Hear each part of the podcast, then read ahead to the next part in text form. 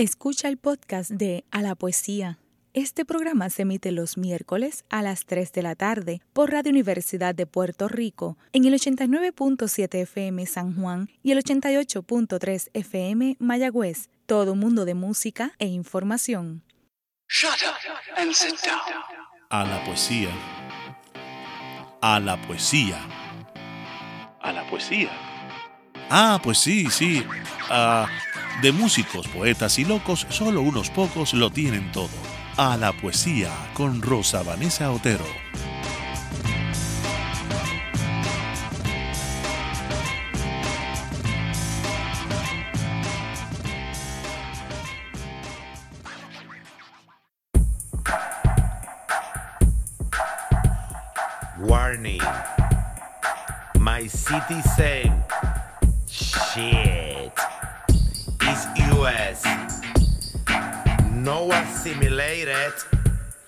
With an ethnic racial identity hyphenated by the Hispanic American Indian, post Asian, and Pan African non white America. In other words, the repeating island, post New Yorican, post Puerto Rican American, post Mail, post Speaks, post, post, sí. Muy buenas tardes, mis queridos amigos y amigas de A la Poesía. ¿Cómo están? Yo espero que estén bien. Yo estoy bastante bien. Y además, como oyeron en ese primer poema, tenemos aquí una figura muy interesante que yo estoy segura que nos va a hacer pasar un gran momento. Carlos Manuel Rivera. Vamos a estar hablando con él sobre ese mundo de la representación teatral unida a la poesía, que mucha gente llama performance, ese mundo del spoken word poetry del que yo no sé gran cosa, se los confieso. Por eso estoy tan feliz de que Carlos esté aquí. También es una figura que puede traernos a cuento lo que es ese movimiento de la poesía puertorriqueña, de la diáspora, esas relaciones que se dan entre las personas que están no solamente escribiendo, sino representando. Y como le iba diciendo, I am Pedro Pietri character. I am Pedro Pietri character. I am Pedro Pietri character. No. Ser un de allá.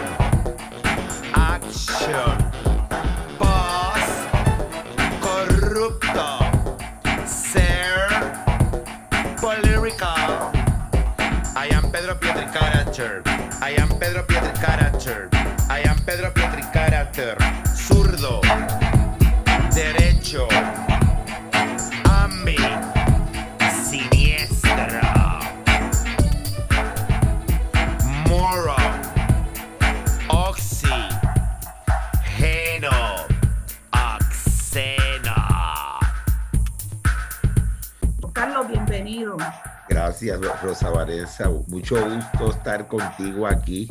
Hace tiempo que estaba, siempre escucho el programa, el programa desde acá, de la, desde la diáspora, Nueva York, y, y estoy tan contento de estar aquí contigo y compartir una tarde aquí de la poesía y otras vertientes, por decir una palabra. Eso de las vertientes precisamente es lo que nos va a ocupar bastante. I am Pedro Pietri character. I am Pedro Pietri character. I am Pedro Pietri character from the island. Aislado. De lado. There. Here. See my island. Moving there. Y es lo bueno. Que mixea. I am Pedro Pietri character. I am Pedro Pietri character. I am Pedro Pietri character. De aquí para allá, de allá para acá, de aquí para allá, de allá para acá. Facing here, broken there, floating island. Foto apestas. I am Pedro Pietri character. I am Pedro Pietri character. I am Pedro Pietri character. A minister con briefcase. Case. Queso. Cheese. Roto. The Spanish broken here. The English open there. The Spanish broken here. The English open there. Sueño. América. Broken. Token.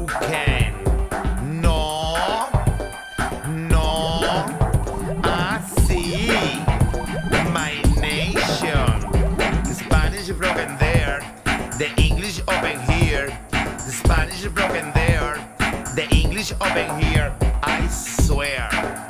I swear. Júralo. Lo jugo, jugo, huracán. Acá ganado ganas de. I swear. I swear. Lo juro, juro, huracán. Dan ganas de. Dan ganas de. The Taínos broken here. The Spanish broken there. And the gringo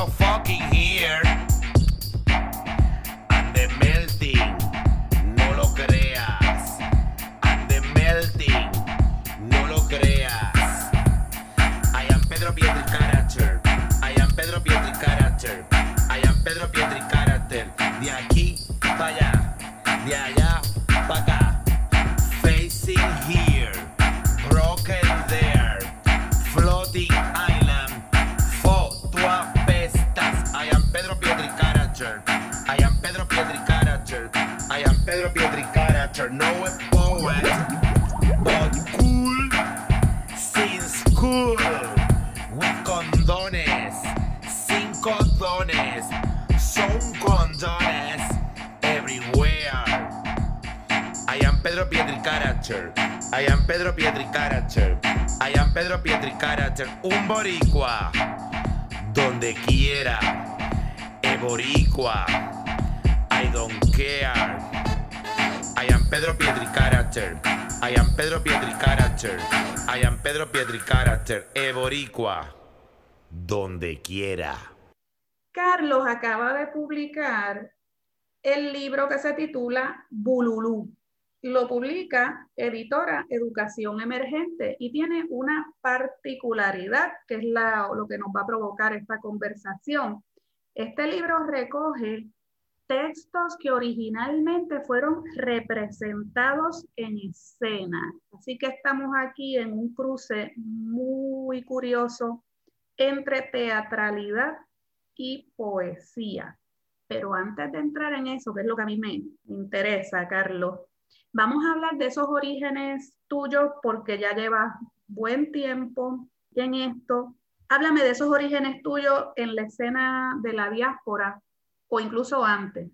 La cuestión mía de la teatralidad comienza en, mi adolescencia allá en la isla Puerto Rico.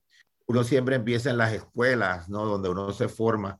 Y mi formación principal fue, mi formación no, no es la palabra correcta, como me iba desarrollando, era eh, la participación como actor en obras de teatro y mucho también, muchísimo, muchísimo como declamador, como declamador de poesía, de todo tipo de poesía, desde las clásicas hasta las contemporáneas. ¿De qué época estamos hablando en ese punto de tu vida? Eso estamos hablando, ay, no quiero, sí, desde finales de los años 70 Miren, y principios de los 80. Eso te ubica con toda probabilidad en un estilo de declamación ya distinto Tradicional. del tradicional en el que el uso de la voz y la dicción y los matices pues eran tal vez eh, lo que llamamos por acá engolados. Ya tú entras en unos estilos que son más cercanos a lo que es la actuación natural, ¿no? Exactamente. Entonces, inmediatamente yo entro a la Universidad de Puerto Rico y me, me, en el segundo año me dirijo a estudiar teatro al Departamento de Drama de la Universidad de Puerto Rico y a la misma vez siempre mi interés en la literatura y a estudios hispánicos. Yo entro a las dos concentraciones a la misma vez en el 1981. Entonces ahí toda esa formación instintiva que uno va teniendo, porque uno es eh, joven, niño, joven, que no sabe, empieza a pulirse, a desarrollarse, a limpiarse, porque va a ir guiada de los grandes maestros. Mi gran maestra ahí del inicio siempre es y siempre lo será porque vive eternamente en uno que es Victoria Espinosa. La doctora es Victoria Espinosa, es la primera persona que cuando yo entro a la Universidad de Puerto Rico, me recoge y con ella aprendo de todo, ¿no? Desde teatro hasta de poesía también. Hasta poesía porque Victoria Espinosa hacía performance. A ella hacía esto que, que yo estoy tratando de hacer, de, de, esa mezcla de todo, ¿no? De esa mezcla de todo. Podríamos decir que la maestra Victoria Espinosa es una fuente nutritiva de mi hacer y de mi, mi, mi desarrollo en la cuestión y ya desde esa época hacías espectáculos unipersonales o estamos hablando de que es una época más bien de participar en producciones este, teatrales de obras con elenco.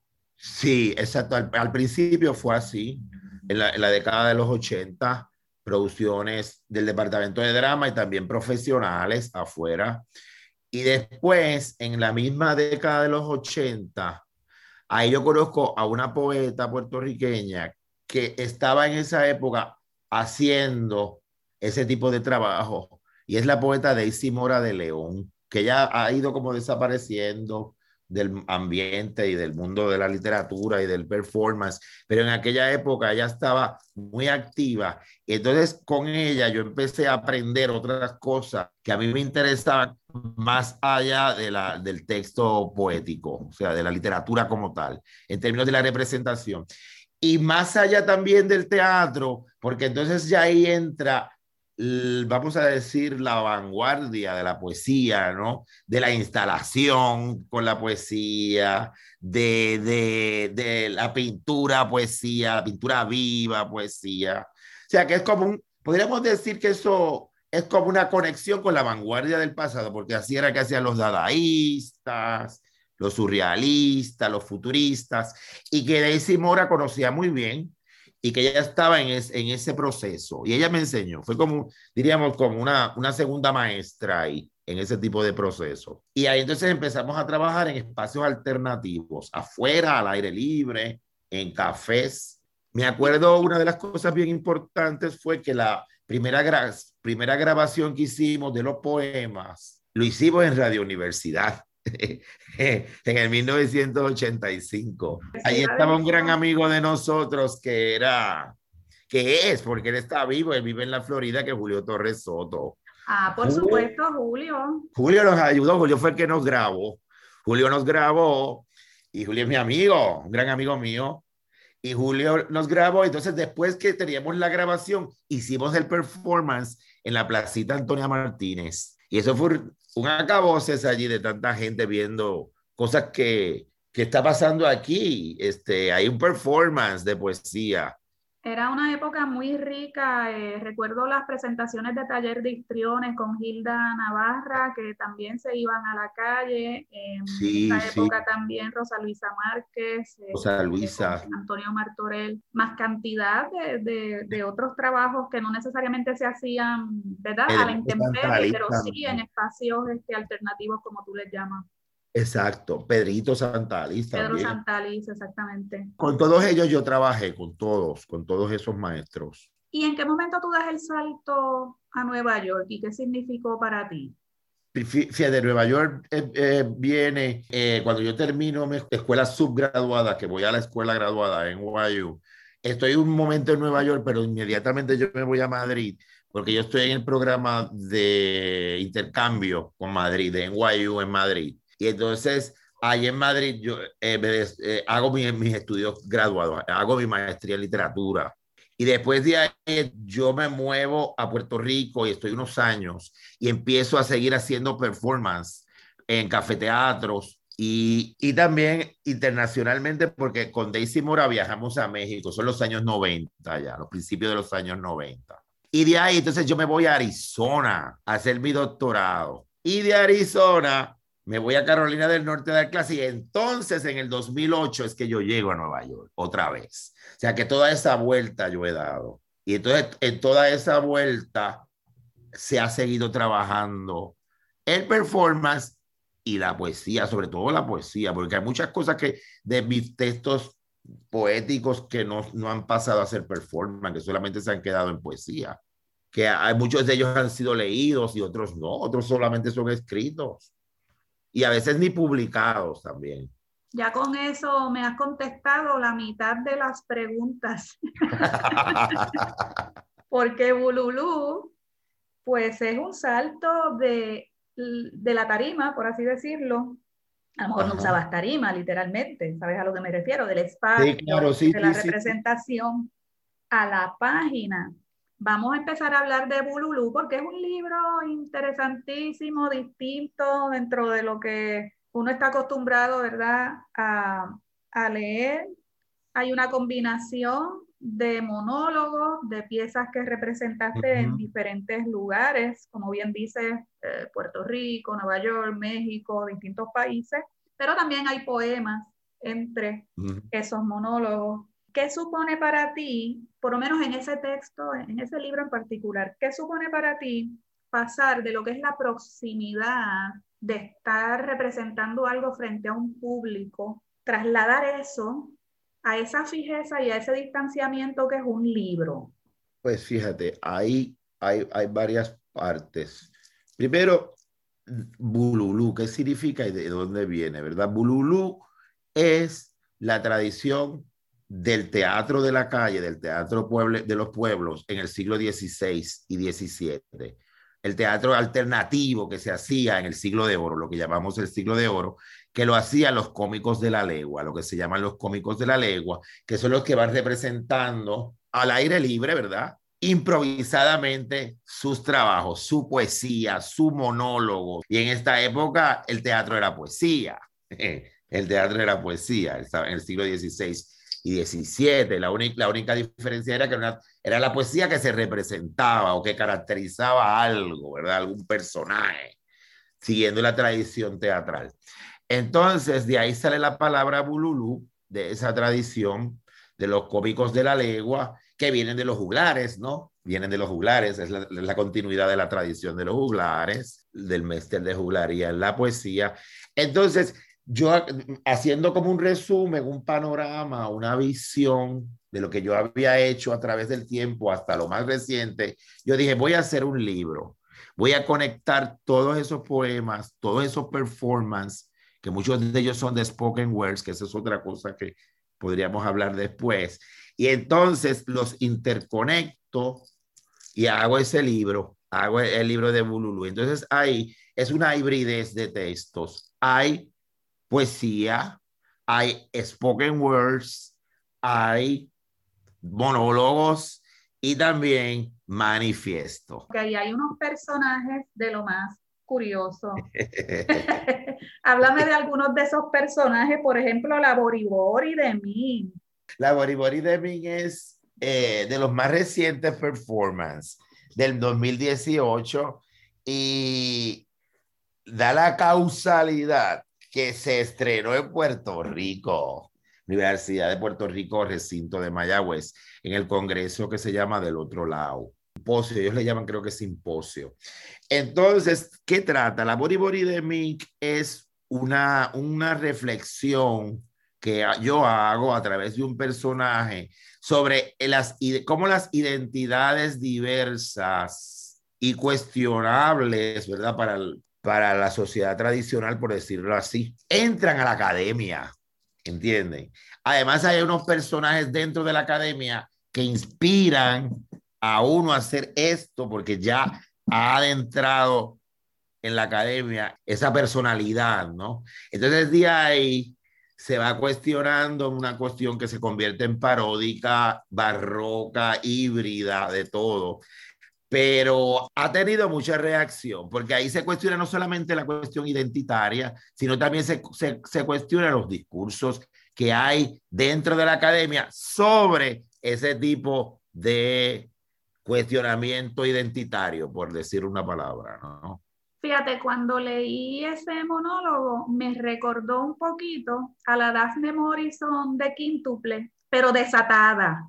Qué interesante lo que tú me dices, Rosa Vanessa. ¿Sabes por qué? Porque, por, porque esa es una de las cosas que yo hago cuando, cuando me voy preparando los textos. Una de las fuentes de eso que me nutrió y que es el quintuple de Luis Rafael Sánchez, por supuesto, y exactamente Dani, Daphne Morrison, claro que sí, definitivamente. Lo, lo tomaste ahí directo, exactamente, eso es una de las fuentes nutritivas. Y también, por ejemplo, ahí yo también me alimento de, toda, de, toda esa estética del camp, lo que llaman el camp, de, la, de estos escritores como Sarduy, como, como Manuel Puig, todo ese tipo de elementos que empiezan a crear ese tipo de personajes en la década de los 80 y, en y antes, en 70 y 80, esa literatura, lo que llamamos la literatura camp, ese tipo de fuentes fueron las que me nutrieron para yo trabajar con, este, con esto que yo quería desarrollar. Carlos, y el, lo que es la movida es nocturna de, del cabaret, que a lo mejor no todo el mundo las considera teatro, pero que están, ¿verdad? Dentro de, de, lo que es la representación, eh, claro, el pop, el bar, el, eh, esos espacios así, también están reflejados en esos textos. Sí, porque, porque esas son dos, por dos cosas. Una, una por, por, por los, los, personajes que se crean, ¿verdad? Y otra porque han sido así, han sido en realidad así representados. Por ejemplo, es, eh, no, no tanto la Bori Bori, pero otros como la, eh, la regla y otros que no están, en, no están en, en el texto, Tongo no está. Y la Tongo es basada en un texto de Daniel Marat. A esa no la conozco, a la Tongo no la conozco, pero a la regla la conocí muy bien. A la regla y también hay otro que se presentó en un bar que está ahí, que es poema y se convirtió en performance, porque yo lo hice totalmente y no, no es spoken words, performance, que está en Spanglish, se llama With Pride in the Nationalist Party. Y es un cadete de la República, pero el campo que se transforma en, un, en una drag, se hace un transformista dentro del bar, una cosa bien transgresiva, Háblame bien de fuerte eso. que yo me atreví a hacerla. Háblame de eso porque la política también es un tema importante aquí dentro de estos textos. Es un tema que cruza, entiendo yo, todo, todo sí. el libro, la política y también esas críticas que haces a lo que es el aparato lector e interpretador. Ajá, ajá de los textos literarios y de lo que tú llamas, entiendo yo, personas literarias, que ya Ajá. eso se sale de lo puramente textual. En lo de hacer y lo de cuestionar académicamente hay como una frontera y hay que ponerlo en perspectiva. Hay muchas cosas que se quedan frías. Y porque tú haces esto no quiere decir nada, no quiere, que te, no quiere decir que te identificas con esto. Entonces, ese tipo de fronteras, la frontera entre la, el academicismo y la representación o que puede que es la representación performática pero a la misma vez es lo que está pasando socialmente no con, con, con, con estas identidades. Ahí hay un, un, espacio fronterizo que de ahí hay que su, hay que sumergirse para hacerlo representar hacerlo sacarlo afuera no eso, sí. no sé si me entiende lo que digo no tal vez no lo entiendo pero lo intuyo y sobre todo porque en la misma forma en que escribes y las cosas que dices, hay una resistencia de tu parte evidente a la clasificación, a la uh -huh. etiqueta, a ponerle nombres a los géneros, no de las personas solamente, los géneros literarios, o sea, ajá, la ajá. obra de arte. Eh, ajá, sí, me parece que esa es una de las cualidades de, del texto, el sí, confrontarnos sí, sí. con eso, o sea, con, ¿por qué tenemos esa necesidad, tal vez impuesta por la academia, no sé? Eh, exacto, exacto, porque hay mucho... De hay mucho clasificarlo todo, Exacto, y de conceptualizarlo todo eh, con clasificación, con taxonomía. Claro, entonces uno se encuentra con unos textos como los tuyos, ¿y qué va a hacer? O sea, ¿qué nombre les va a dar? Pues mira, no necesitan... No, solamente con lo que, lo que se da ahí y lo que dan otros colegas también, solamente eh, vívelo, obsérvalo, y de ahí tú mismo haces tus interpretaciones. No vayas preconcebido a eso es que yo me refiero, Rosa Vanessa, la cuestión preconcebida que, hace, que se hace mucho en la educación. Bueno, y ya que estamos hablando de academicismo, vamos a escuchar un fragmento de Calibán Palayupi de Carlos Manuel Rivera antes de irnos a la pausa. Akoto sacamos suka. Akoto sacamos suka. Akoto sacamos suka. Akoto sakamoko sukala limo. Akoto sakamoko sukala limo. Akoto sakamoko sukala limo. Pati loco. Pati loco. Pati loco. Que taínos usan la computadora.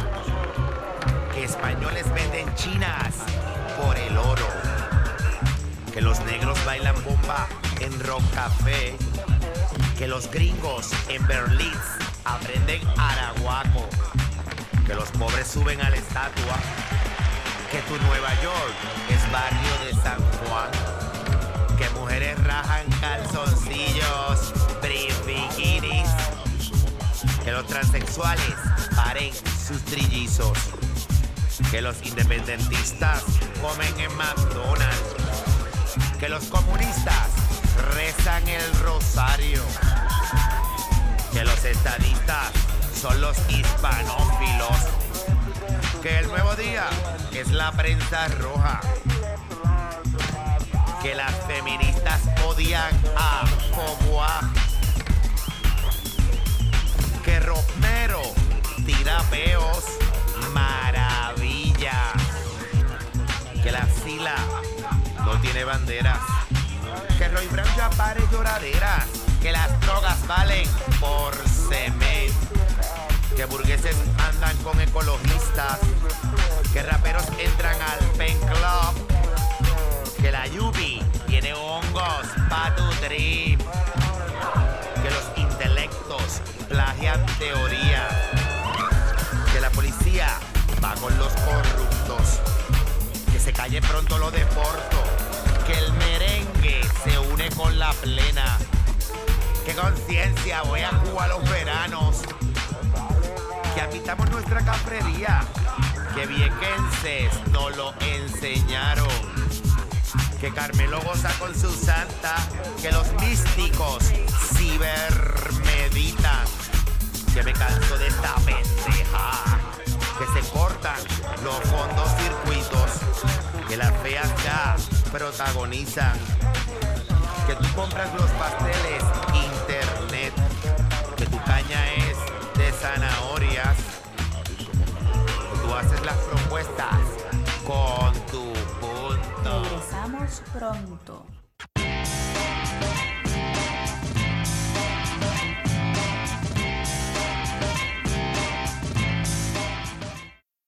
Está escuchando el podcast de A la Poesía. Este programa se emite los miércoles a las 3 de la tarde por Radio Universidad de Puerto Rico en el 89.7 FM San Juan y el 88.3 FM Mayagüez. Todo un mundo de música e información.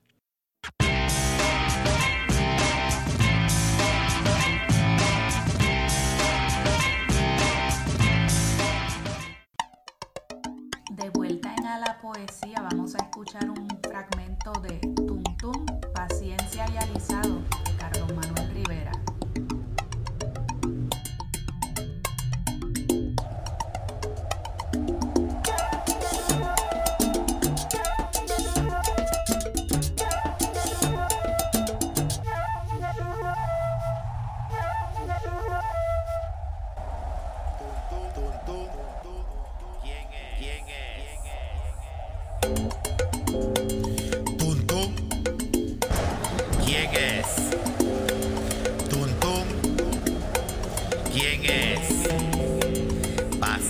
y alisado. Tuntún, ¿quién es? Paciencia y alisado. Después las gallinas descuellan el silbido de la noche. La corriente paloma abertura. Magnetizar de los vientos. Su palabra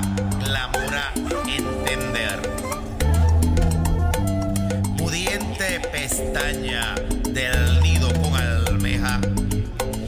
Y ese tarcualito provoca.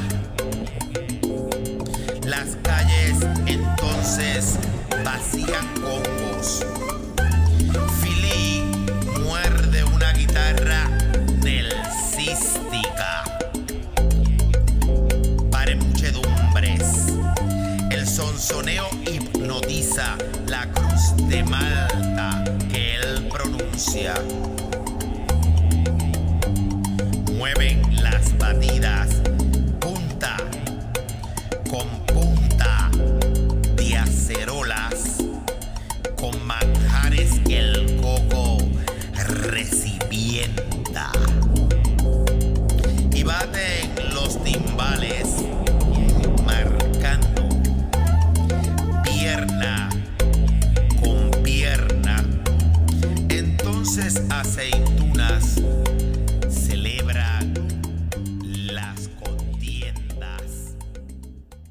principio mencionaste las vanguardias y era algo que quería también mencionar.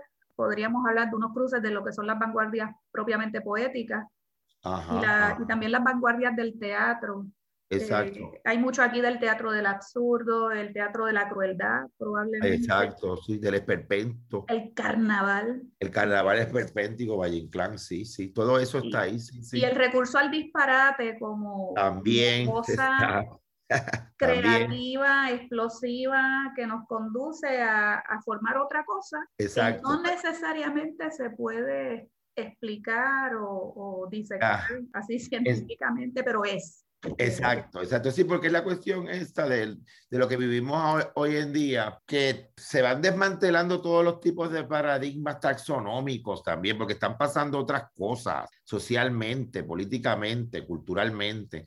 Y sobre todo, en nuestro, estamos en un momento de mucha hibridez, que muchas de las categorías que habíamos tenido para ciertas cosas ya no, no, no las definen verdaderamente, porque vivimos en fronteras, y desde la frontera se va a cuestionar las oposiciones, vamos a decirlo así, ¿no? Ese, la Bori Bori, personaje desde la frontera, va a preguntarse académicamente qué es esto, que tratan de conceptualizar una hibridez, y también desde el otro lado, la tradición, la academia, la tradición supuestamente y la, por otro lado la academia supuestamente de avanzada, pero también cae en lo mismo, ¿no? En la misma categorización, ¿no? E- ese es el caso de la Bori Bori.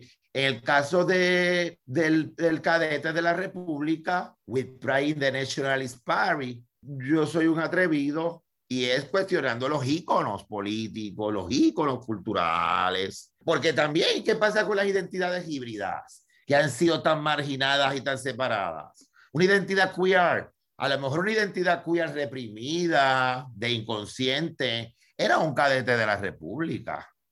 Y ese cadete poéticamente se hace unas preguntas y ahí sale ese personaje, que fue el que te dije que se hace en el bar, que se hizo en el bar. Se nos quedó un poquito lo del spoken word. A ver, Spoken Word también yo lo uso como recurso y también yo he participado en eso. El Spoken Word es la poesía, impro- puede ser improvisada o puede ser eh, leída también y también puede ser memorizada que se hace en un micrófono a una audiencia y hay un tipo de actuación dentro de ella, aunque sea frente al micrófono. Esa tradición yo la conocí más acá en Estados Unidos que en Puerto Rico. En Puerto Rico empezó, pero más esa tradición lleva más tiempo acá con los New Yorkers, los chicanos, todas esas identidades fronterizas de las que hablamos, trabajan ese género, los afroamericanos también. Es un tipo de espectáculo, un tipo de trabajo de la contracultura y de, diríamos, de los, de los grupos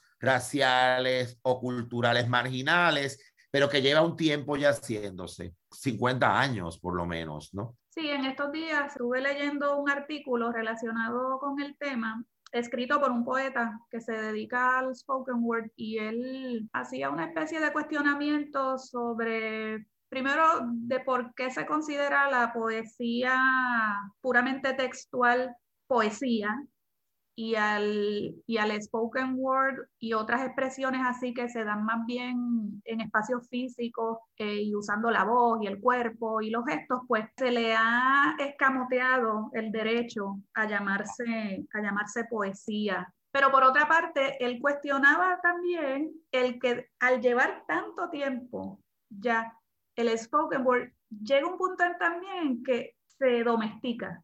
Exacto, sí, sí estoy de acuerdo contigo. Y de ahí es que empiezan a surgir muchas representaciones. Hay que salir también de eso y usar eso como un recurso para seguir creando, para seguir hibridizando. Y mira, y lo comprobé porque en un viajecito de esos que yo hago entonces por la web, encontré hasta tutoriales de cómo hacer sí, spoken word. ¿pero qué es esto? Esto no, no, se supone que entonces sea así. Sí, sí, y ha entrado a la academia también. Sí, entonces se sistematiza y, pues claro, el que es artista tiene que entonces inventar otra cosa.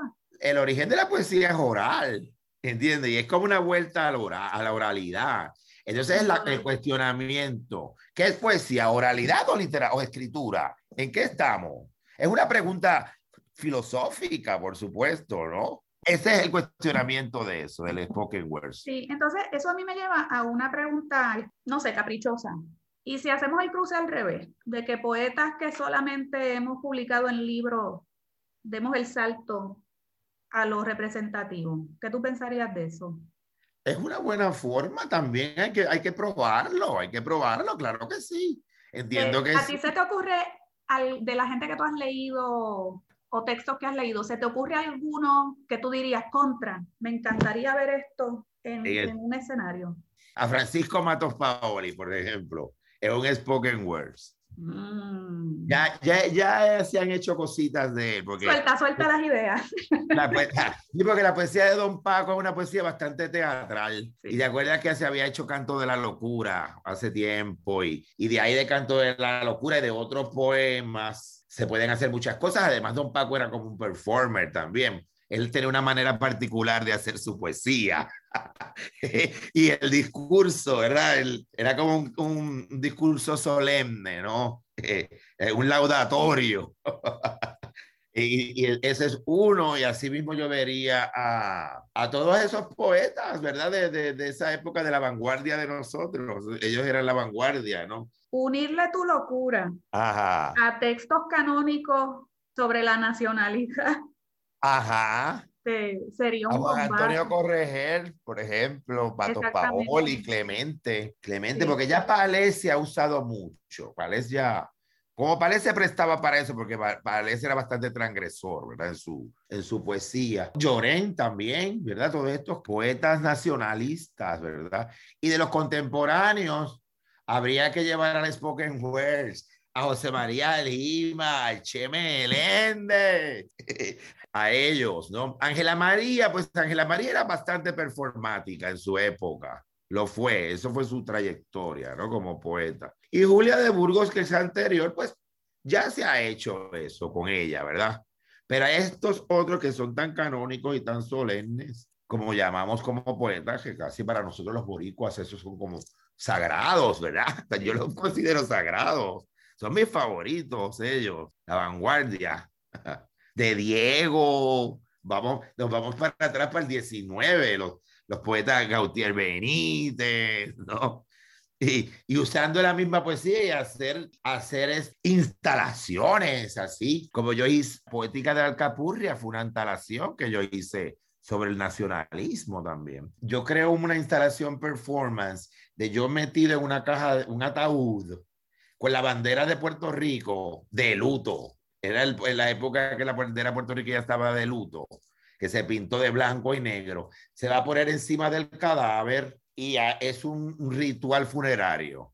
En la instalación, que es una apertura, una exposición, en el Clemente Soto Vélez acá en Nueva York, de lo que se llama body mix, que es en el mes de Puerto Rico de noviembre, la celebración del mes de Puerto Rico en noviembre, que hacen una exposición anualmente y se invitan a diferentes naciones, nacionalidades hispanas, son los invitados. Ese año le tocaba a la República Dominicana. Y estoy en acto performático cuando abre la exposición, que es Él ha muerto, y así separado, él, pronombre personal tercera persona singular, A, sin H, y muerto.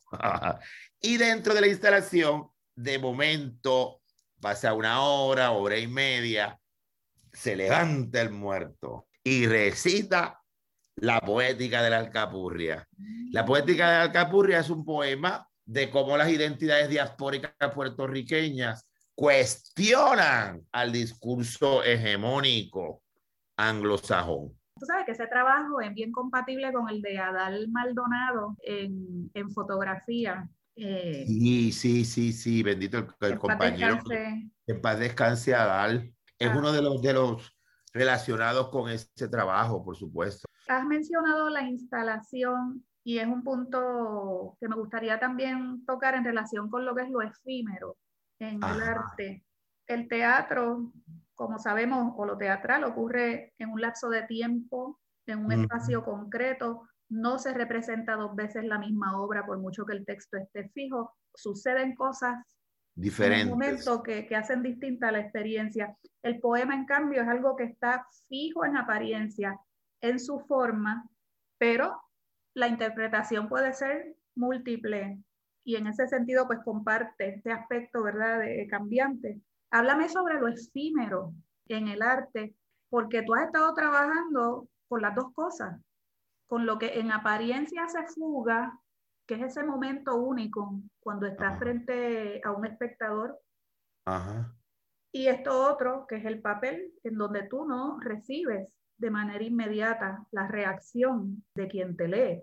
Creo mucho en, la, en, en el hacer ese inmediato que va a ser efímero para encontrar las respuestas directas del otro, ¿verdad? Que sea público, sea persona, porque puede ser dos nada más, pueden ser diez, puede ser una masa. Porque ah, eh, en lo efímero del arte es que el arte es vida, como decía la vanguardia, ¿no? Ahí es que está el punto. Lo demás es memoria. Yo lo llamo memoria. También es importante el texto, la pintura, todo lo que queda concreto, ¿verdad? Para, para, para, la posteridad, para la inmortalidad. Eso yo lo llamo, es arte, sí, pero es la memoria, ¿no? La memoria. Entonces también estamos entre dos aguas, ¿no? Por un lado, nos concentramos demasiado en lo efímero, demasiado en la representación, incluyendo la literatura, porque las presentaciones. Cada día hay muchas presentaciones, presentaciones, y a veces hay más presentaciones que leer los textos, ¿no? ¿Sabes que estamos viviendo un mundo así? En el mundo entero, en donde quiera hasta así. Ahora, creo que es una de las épocas que la literatura ha estado más activa así, activamente así, ¿verdad? En cuestiones de que hay demasiado de muchas presentaciones y eso me encanta, no, no lo estoy criticando, no lo estoy criticando. Está buenísimo eso, pero que también sea tanto así que se rompa para el otro lado y se olvide que hay unos textos. Tampoco lo creo siempre, como digo, hay que mantenerse en la frontera entre lo efímero y lo que se queda, ¿verdad? Eh, que para mí lo que se queda es entre la memoria y lo efímero y estar ahí y que ni se vaya ni para un lado mucho ni para el otro tampoco. ¿Cuántas cosas desconocemos los que escribimos acerca de lo que pasa en el interior de alguien cuando comienza a leer? Esa es otra obra de teatro. Ese es otro acto performático también. Sí, que queda sin, sin, expresarse. Quizás se ha hablado mucho de ello, pero es una cuestión que es vigente y siempre será vigente. Lo, lo que había propuesto Roland Barthes en eh, La muerte del autor y la importancia que tiene el lector y, o el espectador, ¿verdad? El receptor de la obra de arte, porque se puede ampliar de un lector a, todo, a, toda, a toda audiencia o ese momento que tiene esa, esa, esa, persona o ese colectivo también puede ser, y es un acto performático también, porque es un momento que él tiene de iluminación, de emoción, de lo que sea, de coraje puede ser también, y es también tan importante como, el, como lo que está haciendo el artista, como el hacedor. Y a veces nos olvidamos de eso. O sea que también tenemos que estar también en ese tipo, y vuelvo otra vez a usar la palabra frontera porque es como, de ahí es que parte más o menos mi pensamiento, ¿no? De esa ubicación ahí de espectador, lector, observador y artista, ¿no? Y no podemos ser, más, tenemos que tener conciencia de las dos, tanto como artistas como lectores. El libro, Bululú, tiene también una especie de pequeña exhibición de fotos. Quisiera destacar ese aspecto del libro, eh, la foto de portada, fotos del de Luis Carle. La foto de portada es una foto de fotógrafo puertorriqueño Luis Carle, que reside aquí en la ciudad de Nueva York. Él tomó esa foto de una exhibición que él hizo de fotografías que se llamaba Santos en Bolsa. Él me tomó una foto y esa fue la foto de, la portada de Santos en Bolsas del fotógrafo Luis Carle. Las demás fotos que están dentro del libro han sido fotos que se han ido tomando en los diferentes performances. El perfume para gente, eso veneno para, para la gente, cuando se hizo en el Museo del Bronx, acá en Nueva York, y ahí aparece lo de la poética de la alcapurria, aparece la regla, que es otro personaje importante. Ahí sí que se ve mucho eso que, que mencionas de la frontera, el usar distintos códigos lingüísticos de todo lo que es el Caribe y ese personaje en particular, cómo reclama todas las identidades posibles de la islas. Del Caribe, sí, así lo hice, bien, bar, bien barroco así, haciéndole casi un homenaje a la Lima. Porque fíjate, la, la, cuestión de las reglas sale de, pues de, de, de la hibridación. Es cubana, sí, y de la hibridación que teníamos acá el grupo de poetas en Nueva York, que se hacían performance, spoken word, de todo, de todo tipo de trabajo poético. Y entonces habían, había el dueño de la librería, el barco de papeles cubano, y nos reuníamos allí, tanto, y dije, ay, yo voy a hacer algo así, y me, me fui por ahí, esa es la regla, esa es la más que ha viajado. Entonces, de ahí sale eso, y yo dije, voy a tengo que inventarme una identidad híbrida. Y es de un personaje que es un balsero, que sale de Cuba, llega a Puerto Rico, se descubre, descubre no, se sale del closet, va a Nueva York y en Nueva York se convierte en un transgénero, una figura transgénero. Y entonces ya va a dar el, salto a, a, ser transexual. Fíjate cómo va la hibridación ahí, pam, y descubre que tiene cáncer en la próstata. Y ahí regresa otra vez a la isla, a, pues a morir o a... Ahí se queda el, el abajo. Ese es un monólogo más. Y todo el lenguaje caribeño posible, sobre todo el lenguaje cubano. El lenguaje, porque es la historia cultural de Cuba de, y se usa en diferentes comentarios. Yo jugué con ese lenguaje y los raciales, clases sociales también, clases sí, sociales. Sí, e, esos comentarios que hay en ese monólogo acerca de lo racial son importantísimos. Hay unas cosas que dices que mm, no me parece que las discusiones actuales sobre racismo se están teniendo en cuenta. Tú metes unos matices. Oh, wow, eso fíjate, eso es, eso, gracias por decirme eso. Me falta escuchar mucho, de, sobre todo en, de allá, allá de lo que está pasando con, con eso, porque he estado en algunas cosas, pero no, hay muchas cosas que no he estado. Este texto en particular, al crear ese personaje, como tú dices, tan híbrido, porque es cubana, pero al mismo tiempo es como de todas las islas del Caribe. Y latinoamericana eh, también, puede ser latinoamericana. Es, una identidad latinoamericana, vamos a decir. La clase social, el color de la piel, son dos elementos que tienen que ver con su marginación. La eh, sexualidad alternativa también. Pero que no se pueden, este, digamos, aislar. Eso es lo que veo en, en tu texto, que estos elementos no se aíslan, sino que se combinan y forman una personalidad que está al margen. Exactamente, sí, sí, sí. Ese grado de mezcla en el análisis sobre el racismo yo no lo estoy viendo en este momento. Yo, lo que pasa es que yo he visto cosas acá y en muchos lugares, todavía en muchas cuestiones del racismo se trabaja desde oposiciones binarias, ¿verdad que sí? Entiendo yo que es así.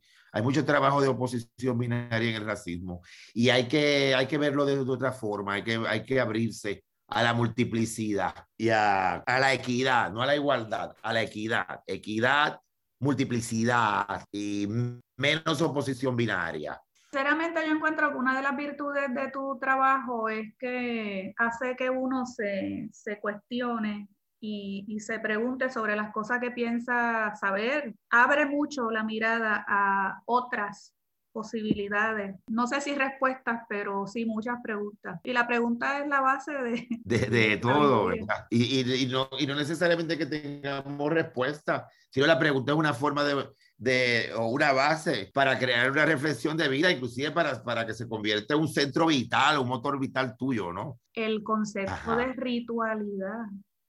Ahí, fíjate, interesante. Me encanta, me encanta la pregunta. ¿Sabes qué, Rosa? Vanessa, eso sale desde el origen, ¿no?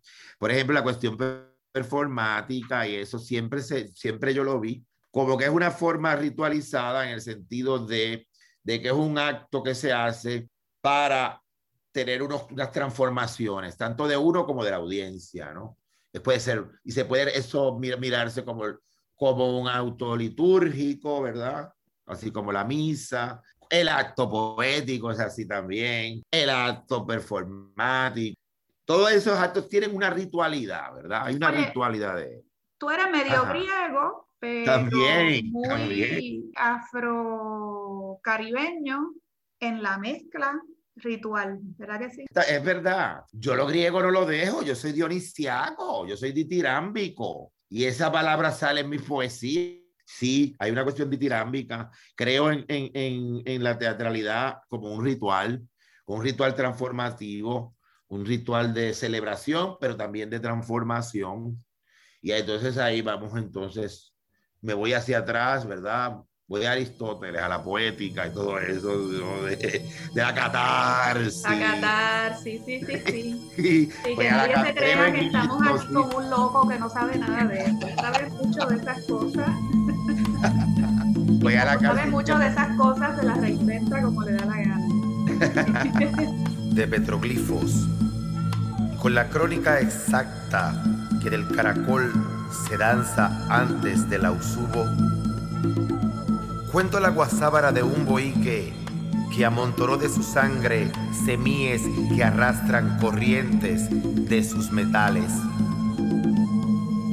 Desde ahí, desde ese ejército andamiaje que no se filtra ante la potestad inconclusa, se inicia el areito que marca con el fuego tu proeza.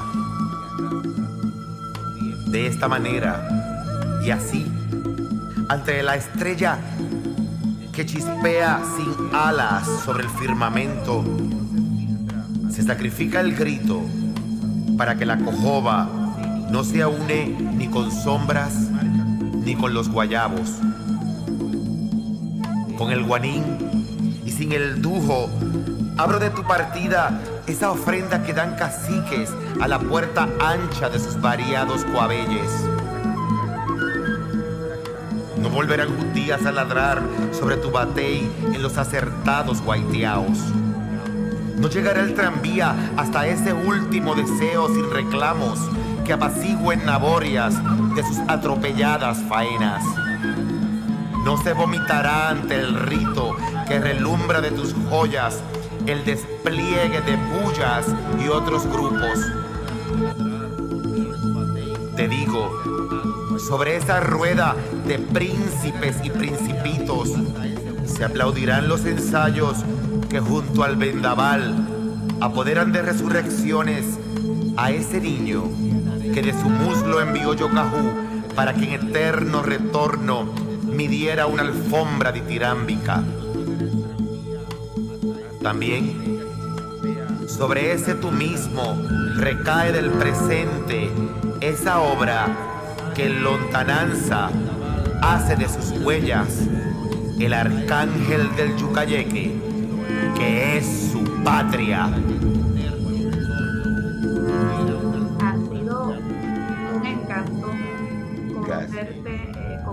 Contigo, exponer a, unos textos eh, tan exuberantes en todos los sentidos. No, no es solamente la forma, el lenguaje, esa especie de locura que, que hay ahí, de cosas que pasan a la vez, sino las provocaciones intelectuales que hay ahí que no tienen precio. Eh, me despido de ustedes por hoy, los espero el miércoles que viene a las 3 de la tarde, como siempre, en A la Poesía. Del cencerro. Si sigues fatua pinza, el Congo caminó. La ruta de los cuajos advierte en plenitud. Si sigue fachadeces con puntas del picú las congas ponen obras con lirios de Ifá. Piden aberturas. Despisten las fluenzas. Punta con punta. Rojo con rojo. Dirección técnica Aitza Santos. A la poesía levanta el vuelo hasta el próximo miércoles a las 3 de la tarde por Radio Universidad de Puerto Rico. A la poesía con Rosa Vanessa Otero. Acaba de escuchar el podcast de A la poesía le invitamos a que nos sintonice los miércoles a las 3 de la tarde por Radio Universidad de Puerto Rico en el 89.7 FM San Juan y el 88.3 FM Mayagüez. Todo un mundo de música e información.